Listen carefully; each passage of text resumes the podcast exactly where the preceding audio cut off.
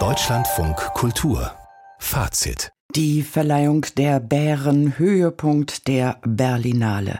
Der ersten pandemiefreien von Carlo Chatrion und Mariette Rissenbeek mit 287 Filmen in teils neuen Formaten und weniger Glamour.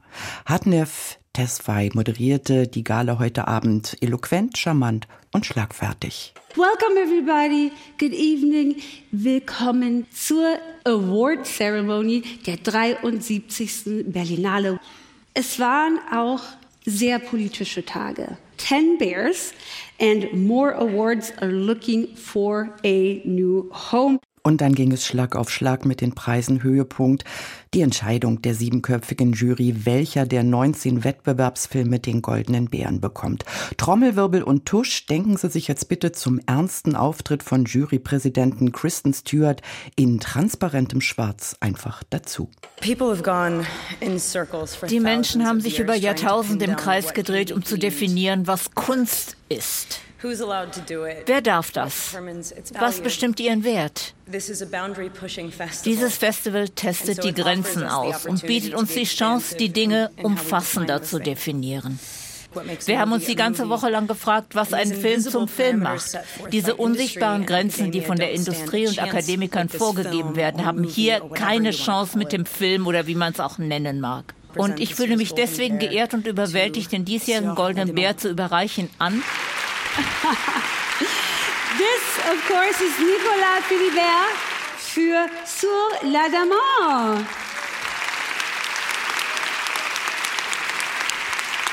Ein Dokumentarfilm ist also der große Gewinner der Berlinale 2023. Unsere Filmredakteure Susanne Burg und Patrick Wilinski sind aus dem Studio am Potsdamer Platz zugeschaltet.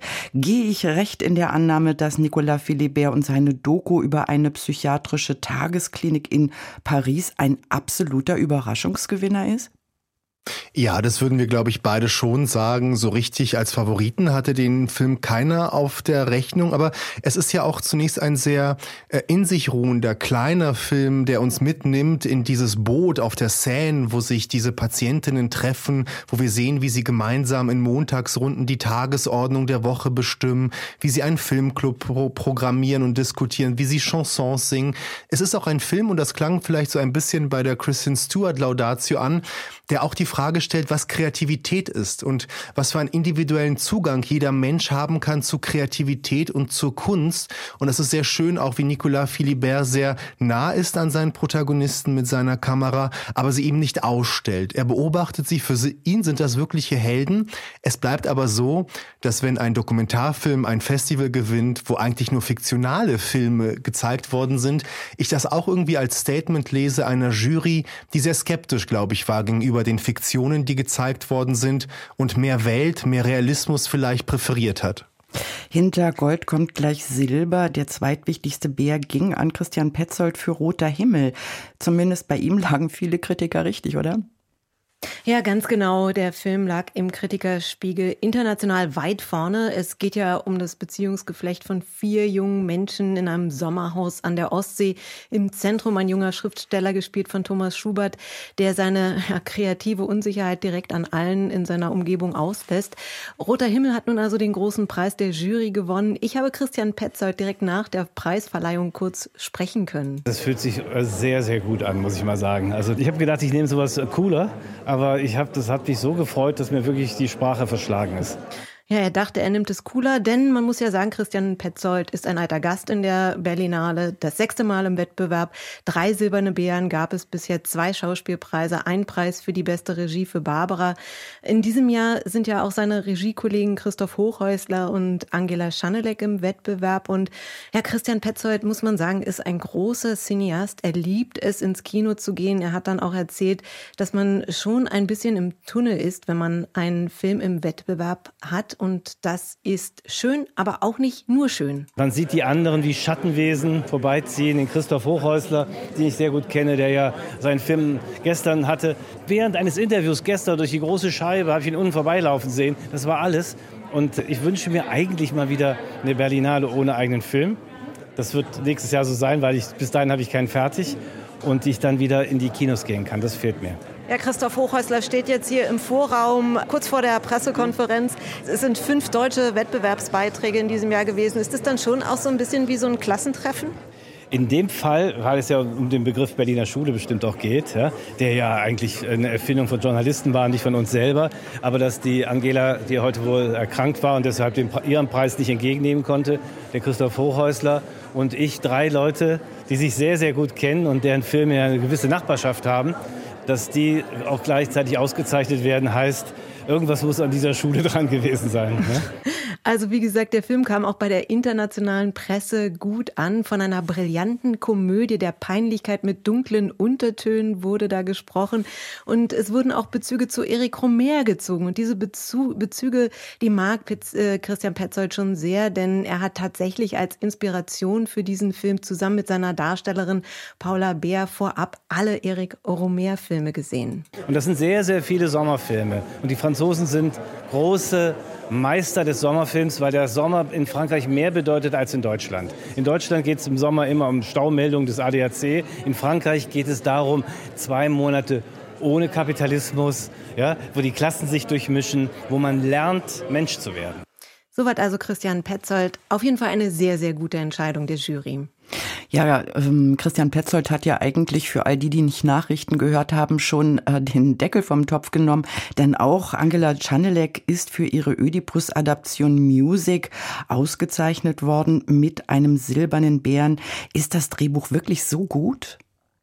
Ja, das könnte man sich natürlich fragen, wenn man diesen Film gesehen hat, der sehr stark mit Auslassung arbeitet, mit großen Ellipsen, ob die eigentliche Kunst dieses Films nicht in der Regie liegt, um diese Ödipus-Adaption, also diesen antiken Mythos ins Heute zu überführen.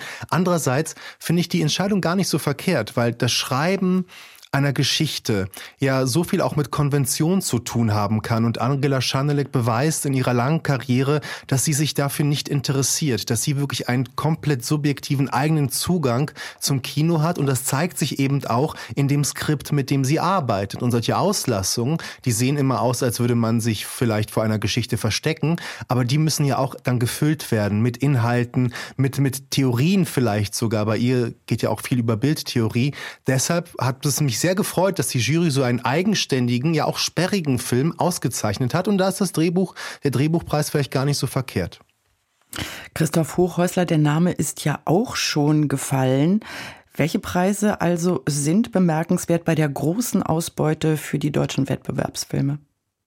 Ja, ganz genau. Bemerkenswert ist es, dass zwei Schauspielpreise, die Berlinale verleiht ja genderneutrale Preise an zwei DarstellerInnen gingen, die Transfiguren verkörpern. Zum einen eben den Preis für die beste schauspielerische Leistung in einer Nebenrolle an Thea Ehre, eben in Christoph Hochhäuslers Film Bis ans Ende der Nacht. Ähm, Thea Ehre spielt da die Transperson Leni, die für einen Deal aus dem Gefängnis kommt, um dabei zu helfen, ein Internet-Drogengeschäft aufzudecken und dafür mit einem verdeckten Ermittler Robert in einer fingierten Beziehung lebt. Das Problem, sie hatte mit ihm tatsächlich vor ihrer Haftstrafe eine Beziehung. Das führt zu nichts Gutem. Auch mit Thea Ehre habe ich gesprochen, die selber trans Aktivistin ist und deren erste Kinorolle das übrigens ist. Wir zeigen ja auch eine Realität einer Person, die sich in einem total toxischen Gefüge wiederfindet, aber trotzdem mit so viel positiver Energie das wortwörtlich überlebt und was wir ja auch sehen wollen und was sehr heilend ist für unsere Community ist, wenn wir Filme sehen, wo Transfrauen in der utopischen Realität in der Zukunft dargestellt werden. Und ich glaube, wir befinden uns da gerade am richtigen Weg hin. Das ist tatsächlich eine interessante Entscheidung. Schwieriger finde ich persönlich den Preis für die beste schauspielerische Leistung in einer Hauptrolle. Die gibt nämlich an ein Kind und äh, bei Kinderleistungen ähm, bin ich der Meinung, ist es doch eher eine Regieleistung, oder Patrick? Ja, würde ich auch sagen. In dem Fall gab es auch noch andere sehr exaltierte schauspielerische Leistungen in diesem Wettbewerb, aber ich glaube, dass hier das Thema wichtiger war vielleicht als die einzelnen Leistungen. Man wollte Transmenschen und Transfiguren ein Podium bieten und als solches Zeichen hat das ja sehr gut funktioniert. Das war nämlich Sophia Otero. Sie hat äh, die, den Darstellerpreis bekommen für die Darstellung in 20.000 Species of Bees. Spielt ein achtjähriges Kind, das darunter leidet, als Junge angesprochen zu werden.